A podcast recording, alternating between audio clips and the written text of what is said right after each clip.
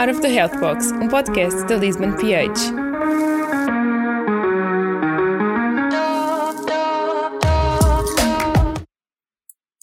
Olá a todos, sejam muito bem-vindos a mais um episódio do podcast Out of the Health Box, o podcast da Lisbon PH. Hoje o tema deste episódio vai ser então a infertilidade e para isso temos connosco o Dr. Miguel Raimundo.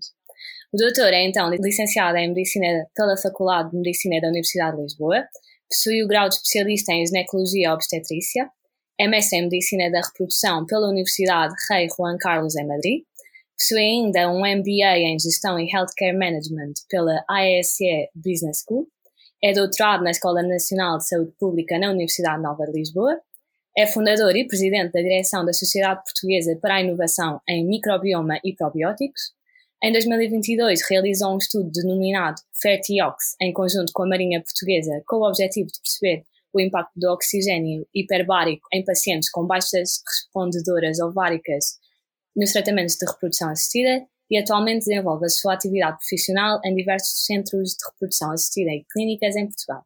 Seja muito bem-vindo, Dr. Miguel Raimundo.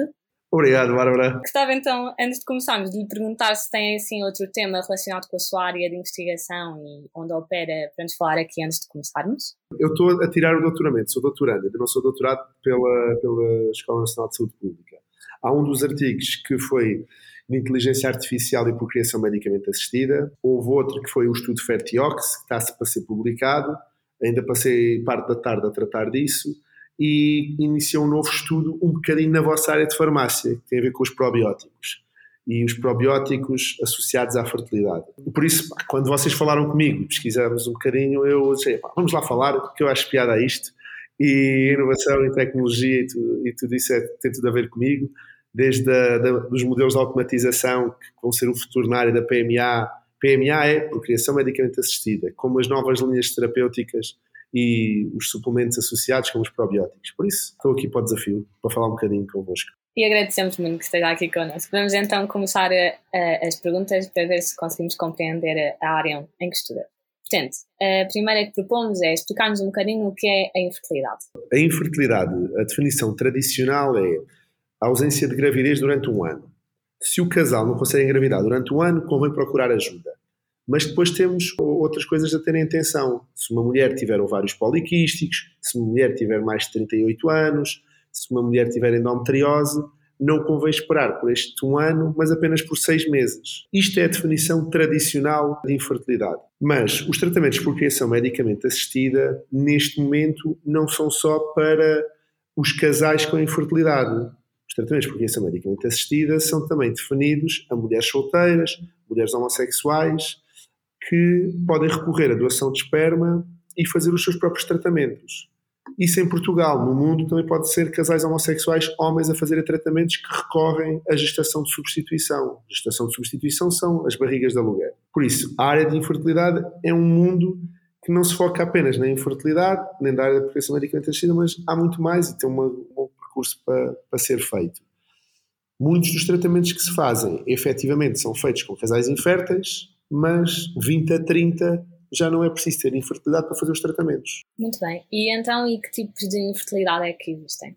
Se nós nos focarmos apenas nos casais heterossexuais, geralmente temos três, três grandes causas. Ou são 30% são causas masculinas, 30% são causas femininas e 30% são dos dois, tanto masculinas como femininas.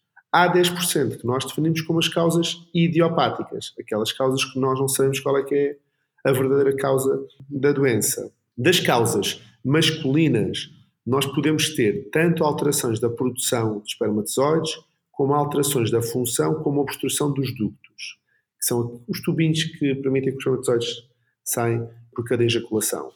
E depois, dentro das causas femininas, temos três grandes grupos. Temos as mulheres com síndrome de ovários poliquísticos, que de certeza que têm amigas que já, ou já ouviram falar desta doença, que é a doença endocrinológica mais comum em mulheres de idade reprodutiva. Temos outra que tem um grande impacto mediático pela qualidade de vida, que é a endometriose. E depois temos as baixas respondedoras, as insuficiências ováricas, as poor responder, aquela do estudo Fertiox. Isto tudo misturado, andamos por aí. Depois isto causas genéticas, causas problemas das trompas, problemas de, de fecundação, mas assim do global é isto que nós podemos resumir. Muito bem, então, e já que já sabemos as causas, quais é são os comportamentos ou hábitos que, que, podem levar à infertilidade e que, por este motivo, devemos abster? Há uma coisa relevante que é, tanto nos homens como nas mulheres, a, a produção espermática dos homens, dos nossos avós, era melhor a qualidade espermática do que é agora com nós jovens. Mas uma coisa, nós temos pá, um quinto da qualidade espermática dos nossos avós. Por isso, há uma coisa que tem a ver com o nosso impacto na nossa qualidade de vida, os nossos estilos de vida, os nossos hábitos que afetam a nossa produção espermática. E na mulher também acontece isso. Há uma situação mais progressiva do que há uns anos atrás. Enquanto que o homem está constantemente a produzir espermatozoides, a mulher, quando nasce, nasce com a sua reserva ovárica para o resto da vida. E se nós, acima disso, colocamos tabaco, drogas, álcool, stress, diminuição das horas de sono, tudo isto, pá, vamos envelhecer mais rápido e isso não somos só apenas a pele que envelhece, não o nosso corpo, é tudo. São os nossos ovários, são os nossos testículos, por isso convém ter a ideia que nós não somos super-homens nem super-mulheres e convém termos estilos de vida saudáveis, desde muito novos até mais velhos. Senão corremos o risco de depois termos problemas para engravidar no futuro. Outra das coisas relevantes é Mulheres, por exemplo, com uma baixa reserva ovárica ou mulheres com endometriose, está recomendado preservarem a sua fertilidade, fazer o congelamento dos óvulos. Bárbara, é uma coisa que já ouviste falar ou não? É sim, é um assunto é bastante corrente nos dias de Porque nós, ao congelarmos os ovos, cada vez temos mais exigências profissionais. E quando é que queremos ser pais? Perto dos 40 anos. Porque temos a faculdade, 5 anos, mestrado, tentar o primeiro emprego, os três anos no primeiro emprego, depois o próximo vamos receber mais do que no primeiro, mais três anos porque estamos a entrar, rapidamente passaram 20 anos desde a nossa idade reprodutiva e chegamos quase aos 40 quando pensamos ter filhos. O que eu explico sempre, se estamos com 35, 38 anos, todos nós temos projetos, queremos mais e mais, mas convém às vezes pensarmos e fazermos algumas mudanças. E congelar os ovos é uma, é uma alternativa congela-se os ovos, para que quisermos ter filhos aos 40, 41, 42, podemos ser mães ou pais com os nossos ovos e não com os ovos doados. E num caso de infertilidade, como é que o diagnóstico costuma ser feito? Geralmente há um painel de análises comuns, de abordagem ao casal infértil. No homem é o espermograma. Chegar um homem à consulta sem espermograma, eu não faço nada enquanto não tiver espermograma. Na mulher, são as análises hormonais, é a história clínica completa, doenças, medicamentos, doenças genéticas do casal, exame objetivo e depois pedem-se análises hormonais específicas. A tiroide, a FSH, a LH, o estrogênio, a progesterona e uma, e uma hormona muito importante que se chama hormona antimulariana. Vocês viram isso na, na faculdade ou nunca ouviram falar? Eu acho que é um assunto que é abordado em cadeiras a partir do terceiro, quarto ano. A hormona antimulariana é uma hormona que é produzida pelos nossos folículos primordiais. As mulheres, quando nascem, nascem com a sua reserva ovárica e nós, com a quantificação da hormona antimulariana, conseguimos perceber se temos uma alta ou uma baixa reserva ovárica. E isso pede-se sempre para casais com, com problemas em engravidar. Depois, se tudo estiver bom, espermograma, análise, tudo, temos que fazer o estudo das trompas que é um palavrão que se chama histrossalpingografia. Provavelmente não viram falar. O que fazemos é injetamos contraste para dentro do útero e vemos se as trompas estão permeáveis ou não. Portanto, é um processo que acaba por ser um bocadinho complexo. Não, em um mês fazemos as coisas. Dá para fazer tudo em um mês. Não é preciso muito tempo para fazer estes exames básicos. Depois, há alguns que temos que ajustar consoante uh, os resultados dos anteriores, a história clínica, tudo isso. Pode haver necessidade de fazer ressonância magnética, fazer mais algumas análises genéticas, depende sempre. Mas a base é esta. Nós depois, com estes resultados, entramos nos tratamentos. É a próxima pergunta, Bárbara? E lhe perguntar primeiro, há bocadinho disse-nos que 30% da causa da infertilidade é associada ao homem, outros 30% à mulher e outros 30% a outros. Uh, mas a verdade é que ouvimos muitas vezes que a causa da infertilidade incide maioritariamente no género feminino. Isto é verdade? Ou a infertilidade incide maioritariamente em algum género? Não, não é verdade. Nós sabemos que a mulher tem sempre mais o peso da fertilidade. É ela que vai ser a gestante, é ela que vai ter o parto, é ela que vai amamentar. Mas no ponto de vista fisiopatologia as proporções é metade-metade. Uh, e uma coisa que eu costumo dizer é: não há culpados para um casal que não consegue engravidar. Não conseguem, mas temos que ajudá-los. Não é por haver um problema masculino que o homem passa a ser a causa, ou por um problema feminino homem passa, e a mulher passa a ser uh, hostilizada por ter, por ter uma doença. Uh, é importante haver muita comunicação entre o casal e essa ideia que a culpa é da mulher e que a culpa é. é essa é uma coisa que eu nas consultas tento mesmo desmistificar e, e não gosto mesmo quando parece que há alguém que quer que alguém seja o culpado do problema. Tem que ser falado. Mas é uma coisa que também tem vindo a mudar ao longo dos anos. Muitos dos anos vocês viram que a mulher tinha um maior peso associado à infertilidade e já agora já não é assim. Ainda continua a ser, por, por exemplo, hoje a, a, Catarina falou comigo para arranjar um, um testemunho de algum homem para, para ir à televisão sobre causas de infertilidade masculina. E nenhum homem aceita. Mas as mulheres já aceitam falar de ovários poliquísticos, falar de endometriose, mas os homens, eu também não andei a ligar para nenhum com fator masculino. Mas as conversas que eu tenho, e às vezes quando surgem, o ano passado tivemos a mesma proposta, eles não sentem-se desconfortáveis com isso. Mas acho que no futuro, em muito breve, vai ser igual ela por ela e toda a gente vai falar do tema, tanto das causas femininas como das causas masculinas. Mas fala-se muito mais dos ovários poliquísticos e da endometriose do que, por exemplo, de uma azospermia, que é a ausência de espermatozoides, que também existe. E estávamos a falar há bocadinho do contexto clínico. Portanto, quando está numa consulta, uh, consegue identificar o impacto que a infertilidade tem na saúde mental dos indivíduos aos quais apresentam um diagnóstico? Geralmente, todas as clínicas, são quase todas, têm sempre um psicólogo associado à clínica. Porque é um processo que qualquer tratamento que se faça às taxas de sucesso ronda os 30%. Por isso, 70% dos casais não vão engravidar e vão precisar de apoio psicológico, emocional, e convém tanto os médicos como a própria estrutura da clínica estar adaptada a isso. E é diferente ter um casal que passou por 3, 4 FIVs falhadas de ter um casal que vai fazer o primeiro tratamento comigo. Ou seja, o impacto psicológico do casal que vai fazer o primeiro tratamento é completamente diferente para um casal que já fez três falhados. Tem muito mais pressão e, está muito mais apático e receoso e deprimido do que o outro casal que, que vai tentar a primeira vez. Pois, claro que sim.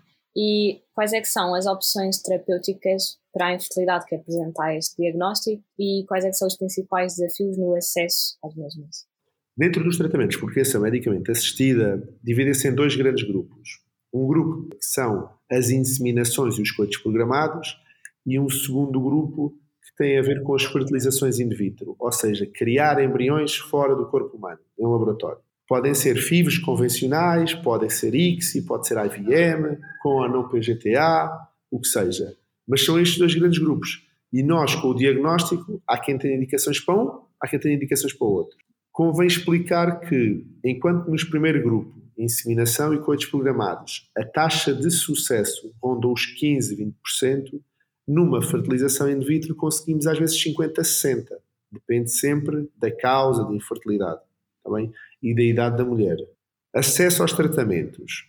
Em Portugal, neste momento, no público, não é um acesso muito fácil. Ou seja, mulheres com menos de 40 anos podem fazer tratamentos, mas têm que estar quase dois anos até partir propriamente para o tratamento. Nove meses para a primeira consulta e depois mais um ano para começar o tratamento. No privado é praticamente imediato e criar aqui uma, um desconforto para muitos casais porque nem todos os casais têm capacidade financeira para, para fazer um, o, o, tratamento.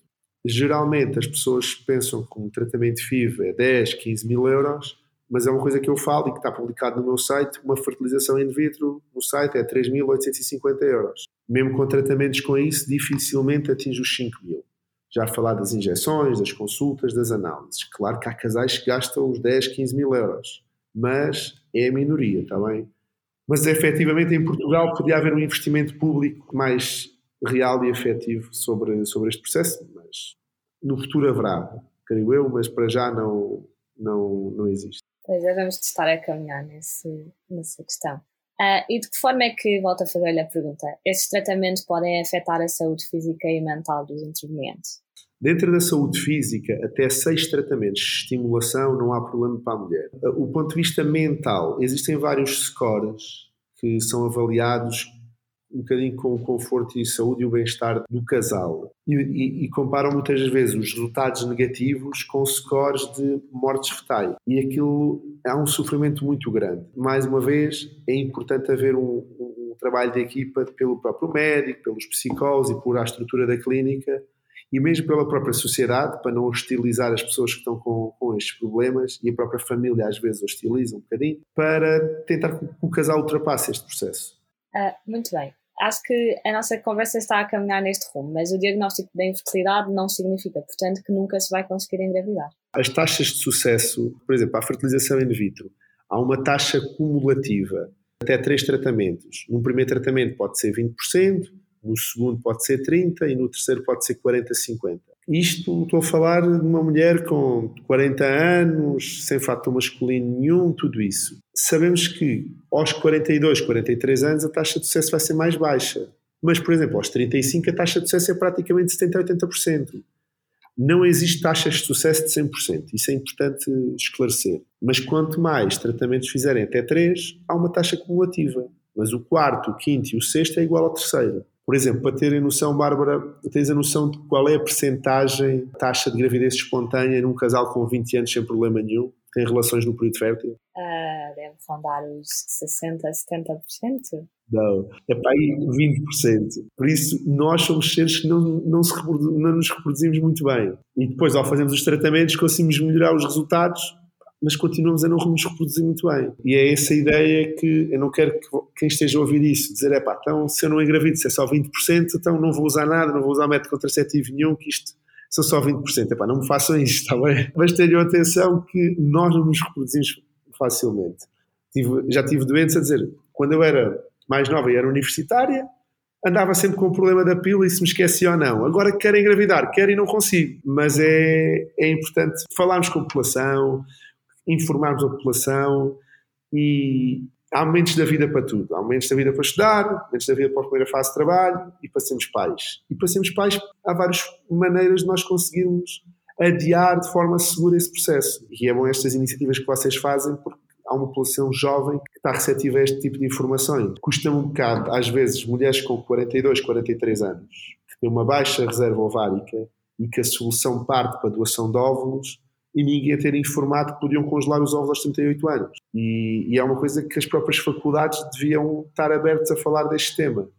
E não é dizer, olha, toda a gente vai congelar ovos, não é isso que eu estou a dizer, mas perceber que existe um período de janela para a mulher e para o homem também, que a qualidade dos ovos vai diminuindo. Enquanto a mulher começa aos 38 anos e o homem vai começar aos 48, 49 anos, mas também piora. Não é só a mulher que piora, mas o homem também piora. Claro que sim. E há bocadinho falamos um bocadinho, mas que procedimentos é que existem para que as pessoas com infertilidade possam então engravidar? Se nos conseguir dar eh, algo. A inseminação artificial, aqueles de primeira linha, é o que fazemos é induzimos a ovulação, quando estamos no período fértil, o marido recolhe o esperma, faz a recolha de espermatozoides por masturbação, aquilo é centrifugado e preparado e coloca-se no útero da mulher, na altura pré-ovulatória. Na ovulação, quase muito perto da ovulação, umas horas antes. Depois existe a fertilização in vitro, que é o que é mais falado, as FIVs, que estimulamos os ovários com gonadotrofinas, são FSHs recombinantes que vocês vão dar na faculdade. O que é que é FSH? É a hormona produzida na hipófise, vai estimular os ovários a produzir as hormonas e nós vamos ter vários folículos.